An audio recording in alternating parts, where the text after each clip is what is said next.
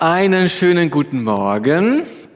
Wir befinden uns in einer Themenreihe, habt ihr eben schon gehört, und zwar gesichert. Was gibt uns Sicherheit in unsicheren Zeiten? Und da haben wir vor zwei Wochen schon mal angefangen mit einem ganz komischen Akronym, und zwar VUCA. Wer weiß noch, wofür diese einzelnen Buchstaben standen? Ihr dürft einfach reinrufen, wenn ihr es wisst. Okay, ich höre nur Gemurmel, aber ähm, ich glaube, einige von euch wissen es noch wunderbar. Ähm, und zwar war das VUCA, also äh, das erste ist so schwierig, Volatilität, Unsicherheit, Komplex und Ambiguität. Das beschreibt in der die Welt, in der wir gerade leben, in der VUCA-Welt. Und vor zwei Wochen sind wir eingestiegen in Volatilität. Volatilität heißt, etwas ist flüchtig, nicht fest und nicht greifbar. Heute machen wir das U quasi, also Unsicherheit. Wir leben in einer Welt, wo wir nicht genau wissen, das, was heute war, hat das morgen noch Bestand. Es ist ganz schwierig zu planen, weil man nicht weiß, wie wird sich die Welt weiterhin verändern, was wird alles so passieren.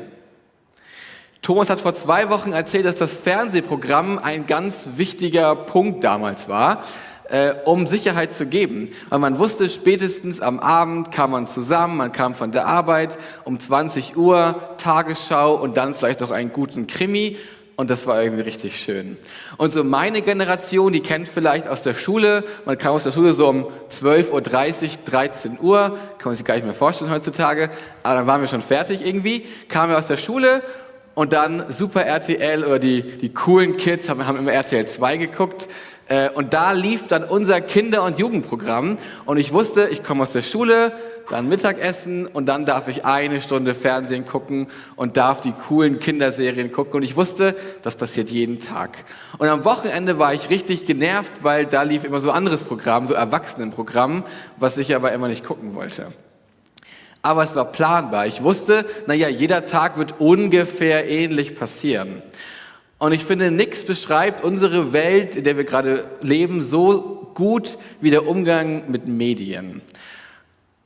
Ich habe so viele Streaming-Anbieter, also von Amazon über Netflix, über Dine, über Wow, über Sky, Magenta TV, Join, RTL Plus und wie sie alle heißen. Es gibt so viele Optionen, um irgendwie dann am Ende doch eigentlich lineares Fernsehen zu haben, aber gut, um die ganzen Serien und Filme zu gucken. Und wie oft sitze ich da zu Hause und denke mir so, okay, was wollen wir heute Abend gucken? Und man sucht die ganzen Dinger da so durch und denkt so, ah, das kenne ich schon, das ist zu brutal irgendwie, das will ich nicht gucken, das ist langweilig, oh, der Film geht über zwei Stunden, das ist, das kann ich jetzt nicht eingehen, dieses Commitment irgendwie, das will ich nicht. Und es ist richtig schwer. Und man sitzt dann da und hat wirklich, ja, die Qual der Wahl. Was soll ich heute gucken? Wie einfacher wäre das, wenn mir die Fernsehzeitung wie früher das einfach vorgeben würde, naja, das gibt es halt, jetzt hast du eine Auswahl von vielleicht zehn guten Sachen, jetzt musst du dir eins aussuchen. Wir leben aber in der Welt, wo es hunderte, tausende verschiedene Sachen gibt. Ich habe nachgeguckt und man Netflix einmal durchgucken würde sozusagen, würde man heute anfangen und gar keine Pause machen und wäre im November fertig dann hätte man Netflix einmal durchgeguckt, obwohl dann schon wahrscheinlich die, neuen Sachen gekommen sind. Und das Phänomen, das nennt man Entscheidungsparalyse. Wir haben so viele Optionen, aber können uns dann irgendwie nicht entscheiden und am Ende ist das Essen schon kalt oder aufgegessen und man denkt sich, jetzt brauche ich auch keinen Film mehr gucken. So geht's mir jedenfalls. Entscheidungsparalyse, das kennen wir vielleicht vom Fernsehen gucken, da ist es irgendwie blöd, aber jetzt auch nicht das Ende der Welt. Das kennen wir aber auch aus unserem normalen Leben, oder? Ich rede mit vielen jungen Leuten, die jetzt überlegen, sie wollen studieren oder Ausbildung machen und das ist gar nicht so leicht. Es gibt in Deutschland über 10.000 verschiedene Bachelor-Studiengänge. Dazu kommen noch 350 verschiedene Ausbildungsberufe im Handwerk und der Verwaltung und so weiter da kann man sich doch gar nicht entscheiden. Woher soll man wissen, naja, das ist dann auch das Richtige, auch noch in der richtigen Stadt? Das ist doch eigentlich unmöglich. Und ein letztes, was auch dazu kommt, ist die Geschwindigkeit, in der wir leben. Alles muss ganz schnell passieren und am besten schon gestern. Und man muss ganz schnell Nachrichten schreiben und die Sachen noch machen. Und Arbeitszeiten werden so ein bisschen fluide. Man ist ja am Handy immer und kann ganz schnell antworten. Und das ist irgendwie auch total schwierig. Die Welt ist so schnell. Man hat das Gefühl, man kommt vielleicht gar nicht mehr mit. Wer von euch hört auch gerne Sprachnachrichten auf doppelter Geschwindigkeit? Und ich weiß gar nicht warum, weil da hat sich ja jemand Mühe gegeben, das zu formulieren, aber man macht 1,5, 2, damit es nicht, dass es schnell vorbei ist, aber irgendwie, man hat die Zeit nicht mehr. Und wenn ich sehe, vier Minuten Sprachnachricht, oh, ähm, sind dann nur zwei bei mir, weil ich ja doppelte Geschwindigkeit mache. Und wir merken, Geschwindigkeit ist total das Thema. Wir sind in einer Welt, wo alles ganz schnell und sofort und irgendwie viel zu rasant geht. Und ich will jetzt hier kein Horrorszenario malen, so meine ich das nicht. Aber ich finde, wir können mal innehalten und das mal wahrnehmen. In was für einer verrückten Welt wir eigentlich leben. Wie war es noch vor drei Jahren, wo es noch viel verrückter war? Und ich merke, das ist ganz schön viel, dass du hier heute sitzt oder zu Hause vor deinem Fernseher sitzt und gerade zuguckst und hoffentlich aufrecht, wohl die zu Hause weiß ich nicht, aber hoffentlich aufrecht, das ist was Besonderes. Das ist nicht selbstverständlich. Wie viele Menschen im Umkreis oder vielleicht wir selber kennen wir, denen es nicht gut geht, denen der Druck der Gesellschaft, der Welt, wie wir uns gerade entwickeln, die das einfach nicht mehr schaffen, denen es zu schnell geht, die vielleicht einfach abgehängt werden und nicht mitkommen. Und die dann bewusst oder unbewusst vielleicht sagen, ich steig aus. Das ist mir zu viel, das ist mir zu schnell. Beim neuen Trend, da mache ich gar nicht mehr mit. Ich habe schon so viele Apps, da mache ich gar nicht mehr mit. Es gibt schon so viele Dienste, die ich da bespielen muss, da mache ich gar nicht mehr mit. Und man zieht sich vielleicht zurück. Vielleicht so weit, dass man irgendwann relativ alleine ist, weil man merkt, so wie ich bin, so finde ich ja gar keinen Platz mehr in dieser Welt, weil alles ist so anders und ich komme irgendwie gar nicht mehr vor. Ein neuer Lebensstil muss her. Vielleicht bereise ich in meinem Van die Welt und sehe ganz viele neue Sachen. Ich ziehe mich vielleicht zurück und bin alleine und gehe nur noch zum Einkaufen raus. Ich treffe vielleicht folgenschwere Entscheidungen und umgebe mich mit Themen, die mir einfach nicht gut tun, die radikal sind, die destruktiv sind für mich und meine Umwelt. Ich glaube, viele von uns, das ist ein bisschen schnell. Das geht alles ein bisschen schnell. Und was ist das Ergebnis von dieser VUCA-Welt? Angst, Anxiety, wie die jungen Leute sagen würden, Wut, Trotz, vielleicht Frust und am Ende Sorge. Treffe ich die richtigen Entscheidungen? Und wenn ja, wie lange haben die eigentlich Bestand?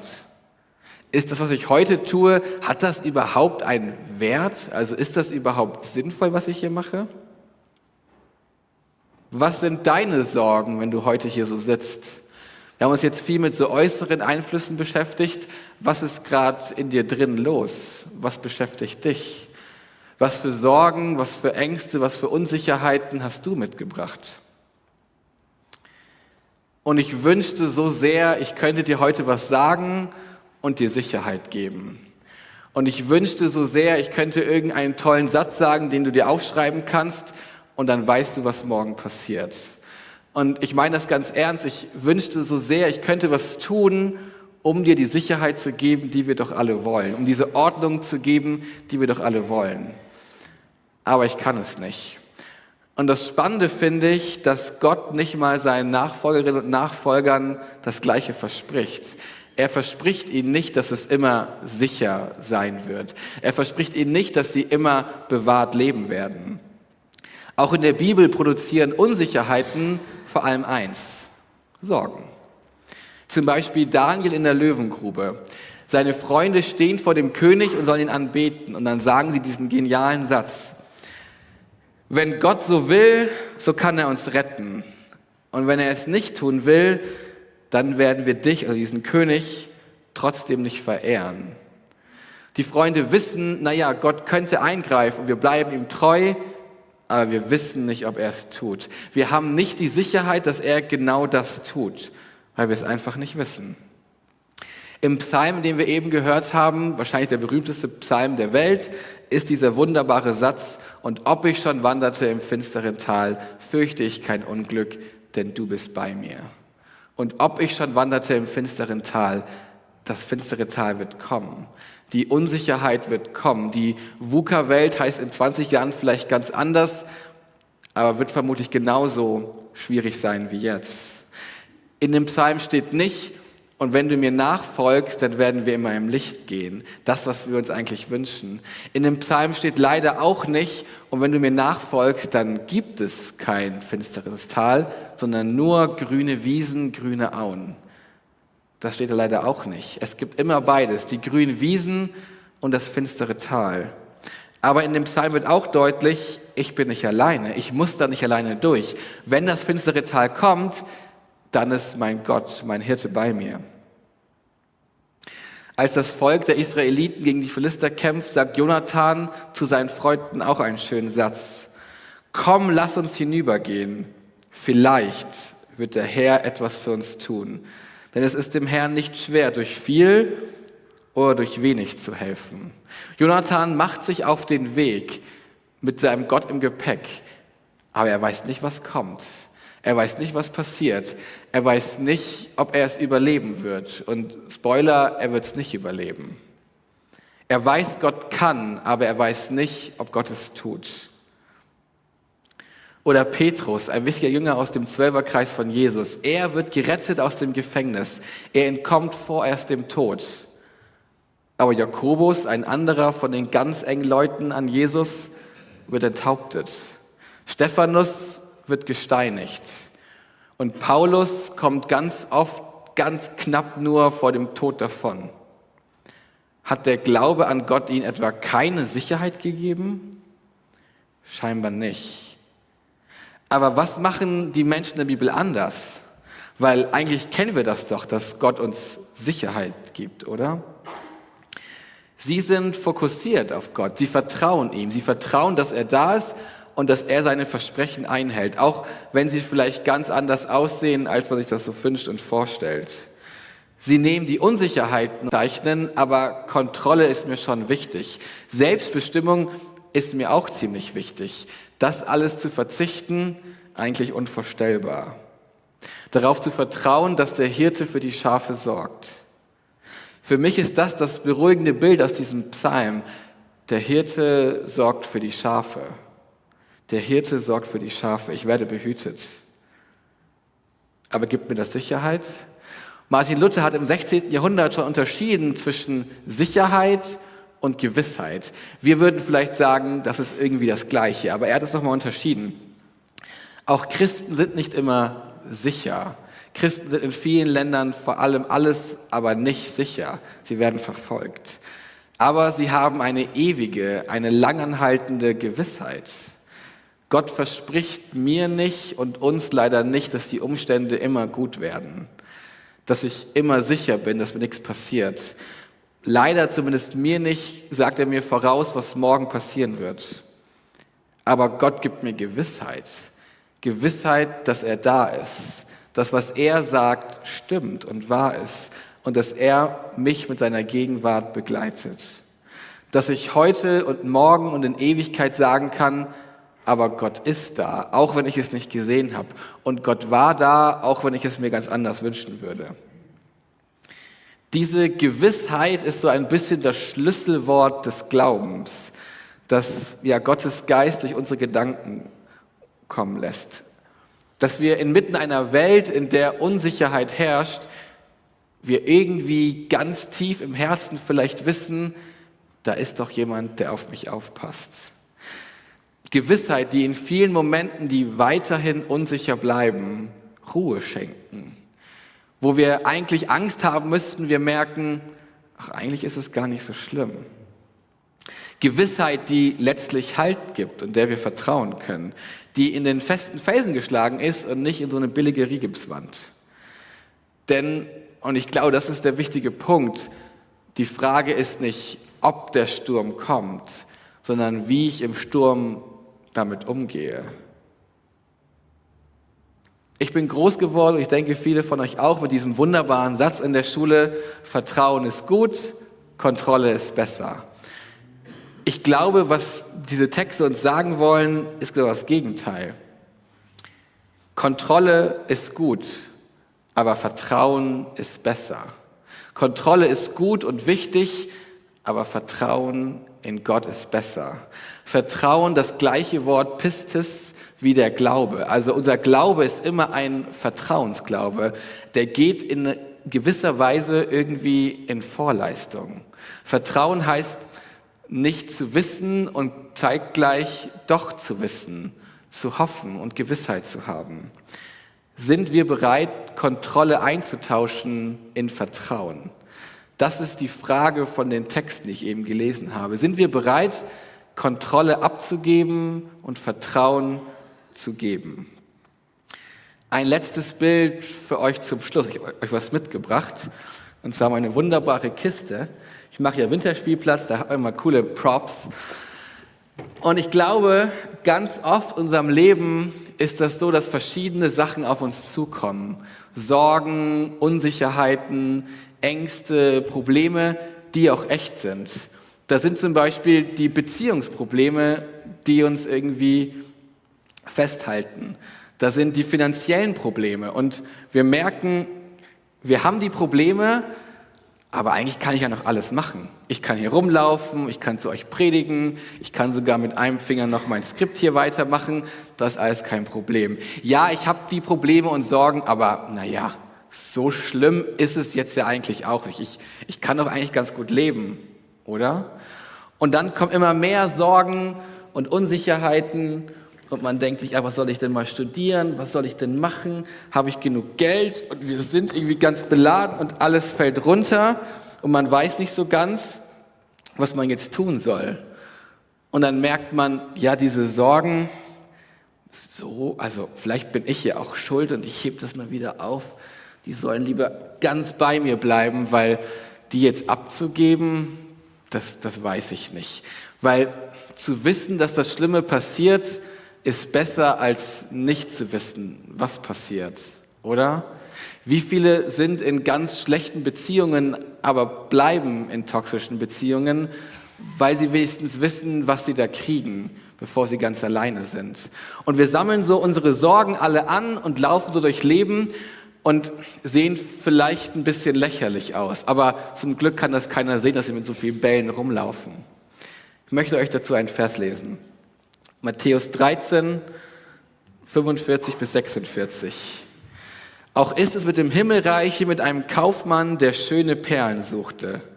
Als er eine besonders wertvolle fand, ging er hin, verkaufte alles, was er besaß und kaufte sie.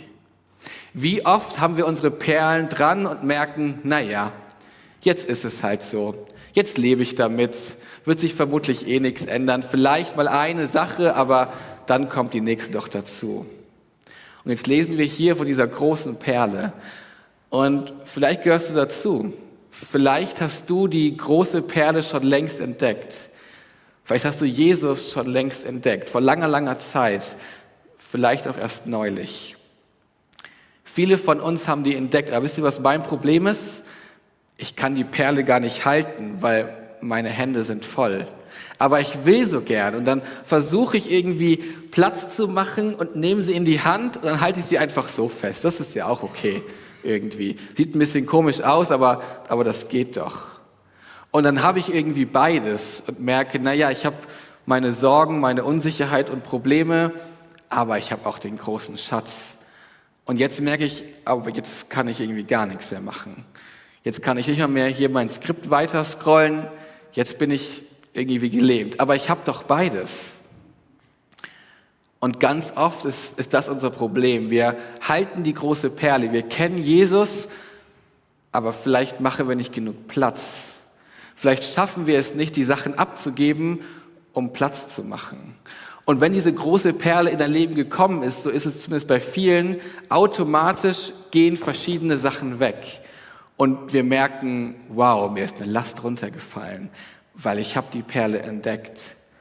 Aber dann, wie es so oft ist, dann kommt das Leben, dann kommt die VUCA-Welt mit all ihren kleinen Anforderungen und Herausforderungen. Und wir werden abgelenkt. Und das Ziel am Ende von diesem Vers ist, dass unsere Hände leer sind, dass wir diese Perle angucken und nur darauf fokussiert sind und nichts anderes machen. Und die drei anderen Sachen, dass die weg sind. Und ich glaube, es ist ein sehr hoher Anspruch. Und ich gehe mal so weit zu behaupten, dass das bisher nur eine Person geschafft hat. Und zwar die Perle selbst, Jesus. Ich glaube, dass wir die Perle haben und sie halten. Und ich glaube, dass wir uns trauen dürfen, der Perle mehr Raum zu geben. Dass wir sagen, weißt du was? Ich will versuchen, sie mit beiden Händen zu halten. Dann habe ich nämlich gar keinen Platz mehr, die anderen Sachen auch noch auf mich zu nehmen. Und ja, die Sachen werden kommen. Und ja, die Sorgen werden kommen. Und die Unsicherheiten werden nicht einfach gehen. Aber wenn ich mehr Raum mache für die große Perle, ob ich darauf fokussiere, sind die anderen Sachen weggedrängt. Und der Platz wird immer weniger. Jesus sagt in Matthäus 6, 33 einen sehr herausfordernden Satz. Auf das Beispiel der Perle angewandt sagt er, nimm die große Perle, fokussier dich hierauf und alles andere will ich dir dazugeben. Mach dir keine Sorgen. In 1. Petrus 4, äh, 5, Vers 7 steht dieser berühmte Vers, werft all eure Sorgen auf ihn, er kümmert sich um euch. Nimm deine Sorgen und wirf sie auf ihn. Wie oft fällt uns das schwer, die Sorgen zu nehmen? Ich lade dich ein, diese Perle, diesen Jesus vielleicht ganz neu zu entdecken. Vielleicht hast du sie in der Hand, aber noch ganz viele andere Sachen. Ich will dich ermutigen, schau auf die Perle, konzentriere dich darauf, konzentriere dich auf das Gute, was Gott dir schon geschenkt hat. Und wenn du vielleicht neu hier bist, dann will ich dir Lust machen, diese Perle zu entdecken. Weil ich kann dir sagen, das ist ganz großartig. Und das macht auch viel mehr Spaß, als sich um die ganzen kleinen anderen Sachen zu kümmern. Ich lade dich jetzt ein, deine Augen mal kurz zu schließen. Und wenn du magst, kannst du deine Hände ausstrecken. Und stell dir vor, auf deiner Hand, da liegt diese wunderbare große Perle. Und vielleicht siehst du die ganzen anderen kleinen Perlen, die da immer so hochkommen und auch Platz haben. Und manche nehmen nur mal Raum ein, weil es geht im Moment nicht anders. Was für Sorgen hast du gerade, die du gerne Gott abgeben willst? Konzentriere dich auf die große Perle, auf das Geschenk, das du erhalten kannst, das du ergriffen hast und noch weiter ergreifen kannst. Halt deine Augen ruhig geschlossen. Ich will dir zum Abschluss einen Vers zusprechen. Konzentriere dich auf diese Perle, Römer 8.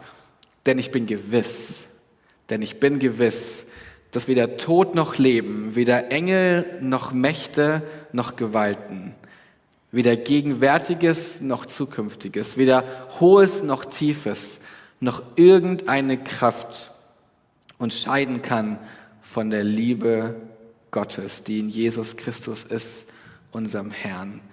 Das ist die Zusage in der unsicheren Welt.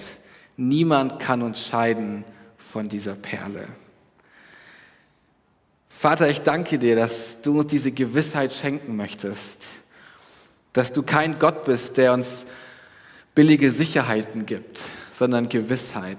Gewissheit, dass du da bist, dass du unser guter Hirte bist, dass wir mit unseren Sorgen zu dir kommen können, dass wir sie auf dich werfen können, dass wir sie abgeben können, dass wir sie dir bringen können, dass du damit gut umgehst. Und Vater, wir wissen auch, wie herausfordernd das ganz oft ist, wie schwierig das ist. Und du siehst die Momente, in denen wir es nicht schaffen. Du siehst die Personen, die vielleicht mehr als wir herausgefordert sind abzugeben. Schenk uns die Freiheit und das Vertrauen, den Glauben in dich, dass diese Perle, diese wunderschöne Perle, dass du ausreichst und dass du Raum einnimmst in unserem Leben und dass du da bist.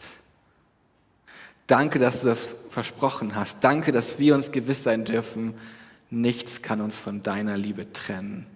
Wir können nicht zu weit entfernt von dir sein, um zu dir zurückzukommen. Amen.